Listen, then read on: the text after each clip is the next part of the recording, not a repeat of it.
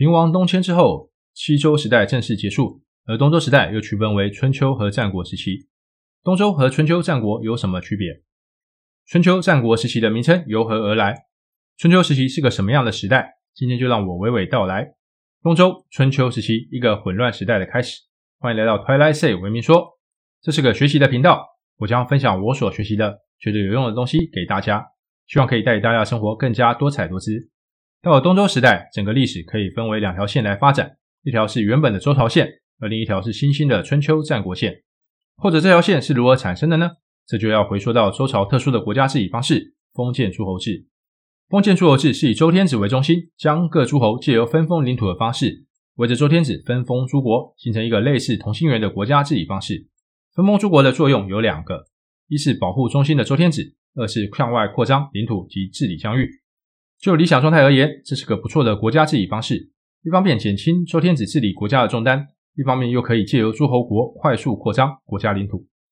然而，这是建立在周天子是否有足够的力量可以掌控这些诸侯国。一旦中心的周天子失去掌控力，国家就变成了像春秋战国时代那样的乱世。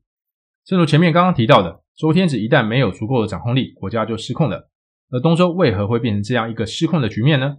关键就在于平王即位的过程。平王就是废太子宜臼，是被他父亲幽王废掉的太子。而为了讨回公道及生存，他回到母亲家的申国。申国君主申侯在面临幽王的进军时，选择联合曾国与犬戎反击，经一举攻破镐京。幽王及太子伯服被杀，导致了西周的灭亡。其他众诸侯联合起来推举宜臼即位为新的周天子。然而，这个周天子却有弑父的嫌疑，管辖的领土也大幅度缩水，让原本就已经逐渐下滑的周天子威信更是坠到谷底。在这种种局面下，周天子已经无力掌控各诸侯，只能看着诸侯们在各地称霸扩张。周天子已经形同虚设了，只能活在诸侯国的尊敬中了。周室双维已成定局，接下来的二十五任王只是苟延残喘的存在。东周这时期的历史主角已不再是周天子了，转而是在这乱世之中纷纷兴起的春秋五霸与战国七雄。春秋时期与战国时期各占东周时代约二百多年。为什么这两个时期称为春秋和战国呢？春秋的名称由来与孔子有莫大的关系，因为孔子他撰写了《春秋》一书，记载了从周平王到周庆王时期的历史，而这段历史大致上包含了整个春秋时期，所以后来的学者就以春秋之名称呼这段时期。战国的名称由来就简单多了，因为这段时期各国战乱不断，整个中国就是一个大乱斗的状态，因此直接命名为战国时期。春秋时期和战国时期又是怎么区分的呢？这两个时期又有什么主要的不同呢？春秋时期从周平王开始，直到三家分晋为止；而战国时期从三家分晋后开始，直到秦灭六国为止。这两个时期最主要的差别是，春秋时期周天子还存在各诸侯心中，且各称霸的诸侯是相继出现。基本上每段时期都是由一个诸侯来领导。到了战国时期，周天子在各诸侯心中已经荡然无存，各强大的诸侯纷纷称王。到后来，在一个时期内同时存在七大雄主，也就是战国七雄。由于春秋战国时期的历史非常复杂，所以这期我们就先谈东周春秋时期。在东周时期，第一个跳出来挑战周天子威信的是郑庄公。郑庄公是谁呢？他是周平王的亲事，负责辅助周天子治理天下。由于郑庄公连连在战争中取得胜利，气焰越来越大，开始不把周王室放在眼里。这里的周平王的不爽，想将权力的一半交给另一个他亲信的亲事国公季父。这是让郑庄公知晓，郑庄公愤怒非常。周平王因为不敢得罪郑庄公，就将王子胡作为人质送到郑国去，与郑国公子忽交换，这就是史称的周郑交质。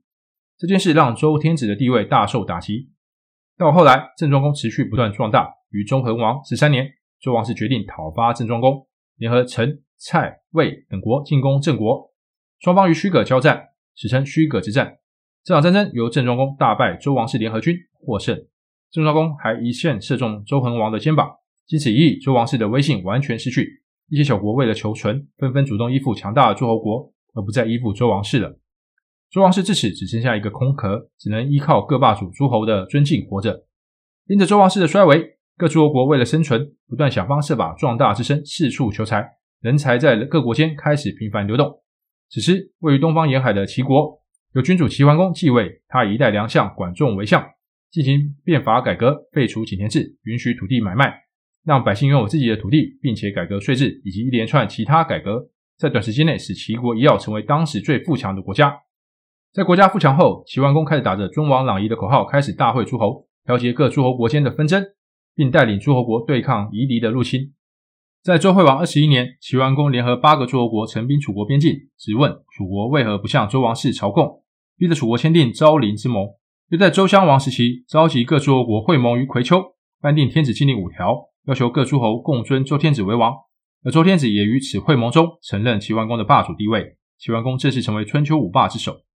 齐桓公死后，他的五个儿子为了争位，互相攻訐，导致齐国内乱，齐国国力迅速下滑，失去霸主地位。齐国失去霸主地位后，南方楚国趁势兴起。此时，宋襄公想要效法齐桓公，借着抵抗楚国信公为名，想再次会盟诸侯。但宋襄公威望及宋国国力都不足以支撑他成为霸主。在宋襄公十五年，周襄王在位期间，宋楚两军在洪水交战，史称洪水之战。此战，宋军大败。宋襄公大腿中箭，隔年不治而死。第二任霸主尚未成型就结束了。第三任霸主是晋文公公子重耳，他在公元前六三六年，在秦穆公护卫下返回晋国，即位晋国国君。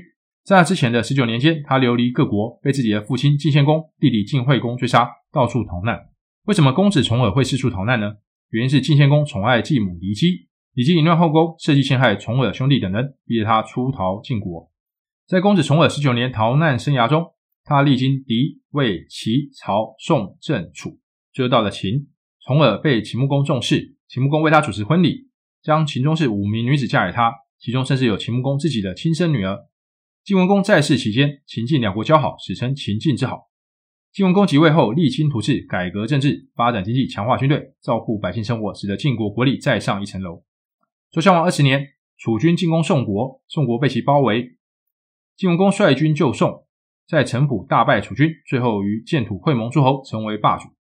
晋文公死后，秦晋之好瓦解，秦开始想向东发展，进军中原，但一直被强大的晋国阻挡，几次大战都以失败告终。最后，秦穆公决定转向往西发展，吞并二十个戎狄部落，让二十个小国相继归附。秦穆公让秦国独霸西戎，秦穆公的霸主地位也因此被周天子承认，秦穆公成为第四任霸主。前面提到，晋文公在城濮之战阻挡楚国成功。此战逼得楚国暂时放弃北向中原的野心，转向东发展，吞并东方各小国。到楚庄王时期，楚庄王重用贤臣孙叔敖，改革内政，整军经武，让楚国国力迅速壮大。壮大后的楚庄王，北向中原的野心再次萌发，竟带领军队布阵在周天子的领地郊外，直接问周定王传国九鼎的轻重大小。他为什么这样做呢？原来他的意思是想要灭掉周国，自立为王。此举让中原各国非常不满。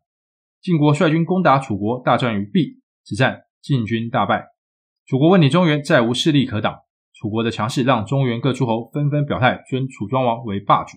楚庄王成为春秋时节第五位霸主。我们再把时间拉回到晋文公刚即位的时候，那时有许多随从跟着晋文公回国，而这些人在晋国发展势力，一个个成为世袭贵族。晋国国政也由这些贵族掌控。到了公元前四五五年。整个晋国贵族只剩下智、赵、韩、魏四家，在四家相互攻击两年之后，韩、赵、魏三家联合将智灭掉。这三家把持晋国国政，蚕食荆吞下，晋国最终被灭，形成韩、赵、魏三国。春秋时期也在晋国被灭后结束，进入了更加混乱的战国时期。春秋时期各诸侯国还算节制，除了楚庄王外，各霸主都是在某方面有功于周，被周天子认可而成为霸主。而霸主们也都以护卫周王室、保护其他小国为己任，担任大哥的角色。但到了楚庄王，是以其强大的武力称霸，甚至直接问鼎周天子，已经开始展现战国时期各国的野心。周天子的地位更是荡然无存。西周时的一统局面，无论是政治、经济、军事、文化等，到了春秋时期，因着周王室式微，纷纷流入各国与民间，包括教育。最有名的就是孔子所办私学，倡导有教无类。这样的改变带来了什么影响呢？是让许多非贵族的平民百姓有机会可以借由教育改变社会地位，甚至可以影响各诸侯国。这样的改变也为战国时期的百家争鸣奠定基础。以上是今天的分享，谢谢大家的观看，欢迎按赞、订阅、分享及打开小铃铛。